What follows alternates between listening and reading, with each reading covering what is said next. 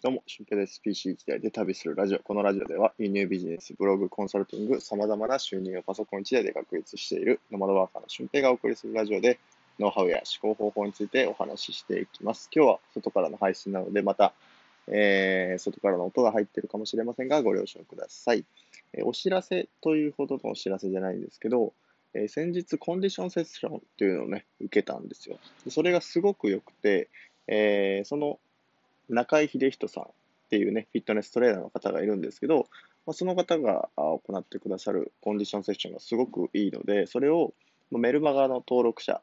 の方限定で、えー、なんかそのオンラインセッションをやろうかなと思ってますので、えっ、と、まだ来週のメルマガジンでそこを配信詳しくするんですけど、888円で、えー、オンラインでセッションが受けられるということで、かなりこれお得な、もう本当に何倍ぐらい安いのぐらいの金額になってますので、もし、あの、そういう案内をね、受け取りたいなと思った方は、メールマガジン登録しておいてください。来週の火曜日にその案内が届きます。8月の8日。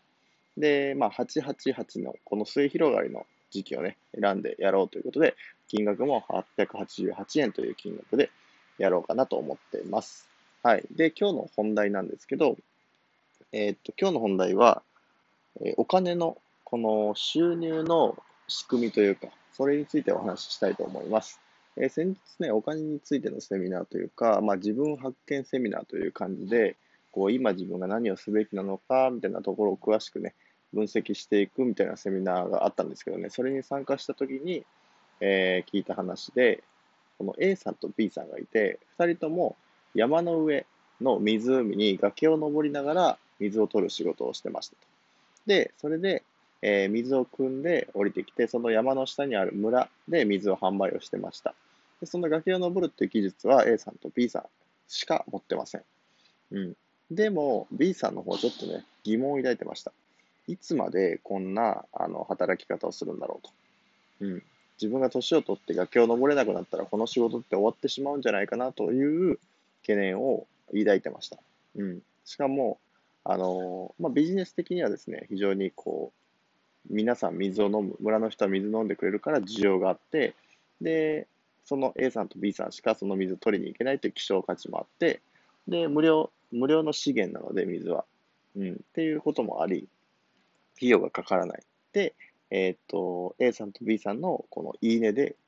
販売ができるっていう、もう本当にビジネスによとってはすごい好条件なビジネスなんですけども、B さんはそういったまあ、いつまでその崖に登り続けられるのかなというか、まあ、危険な目をね、してこうやっていつまで仕事するのかなというふうに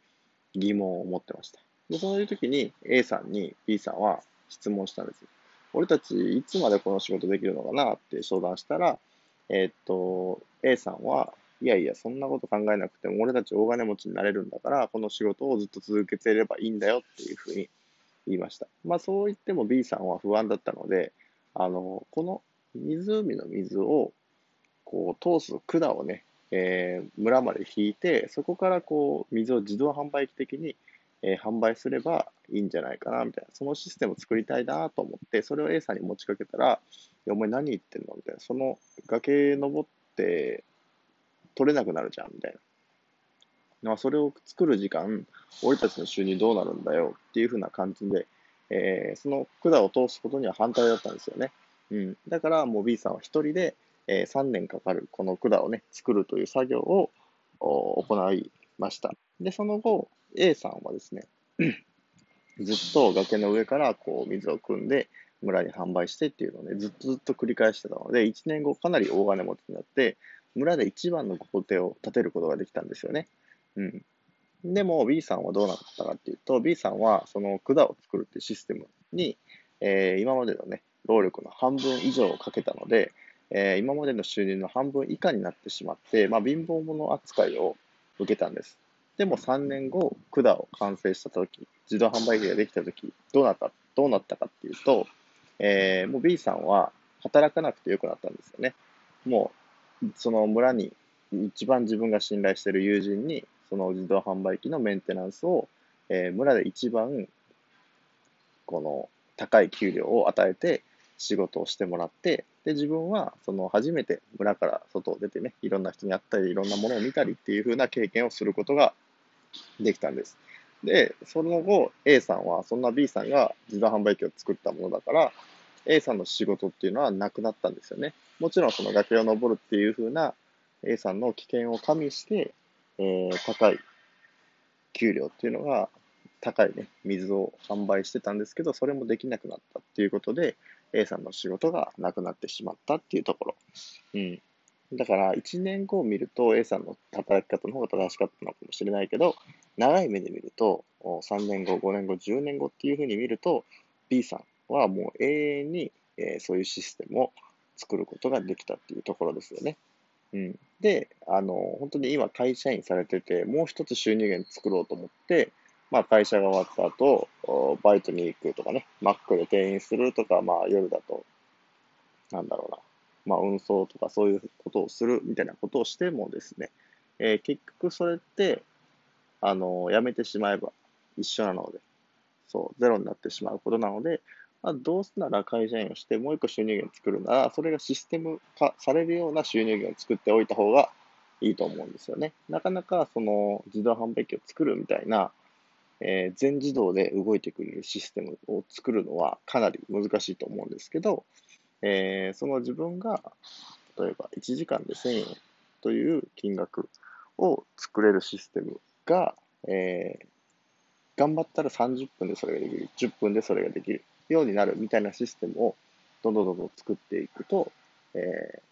これがですね、いずれこう大きくなってくるっていう話なんですよね。だから僕がやってる SNS とか輸入ビジネスとか、まあ、これも全部、えー、かなり最初は時間かかりました。時給に換算するとほぼほぼゼロに近いような時給で、えー、やってたんですけど、今は本当に週、えー、3時間とかで、えー、まあ、1ヶ月生活ができるぐらいの金額を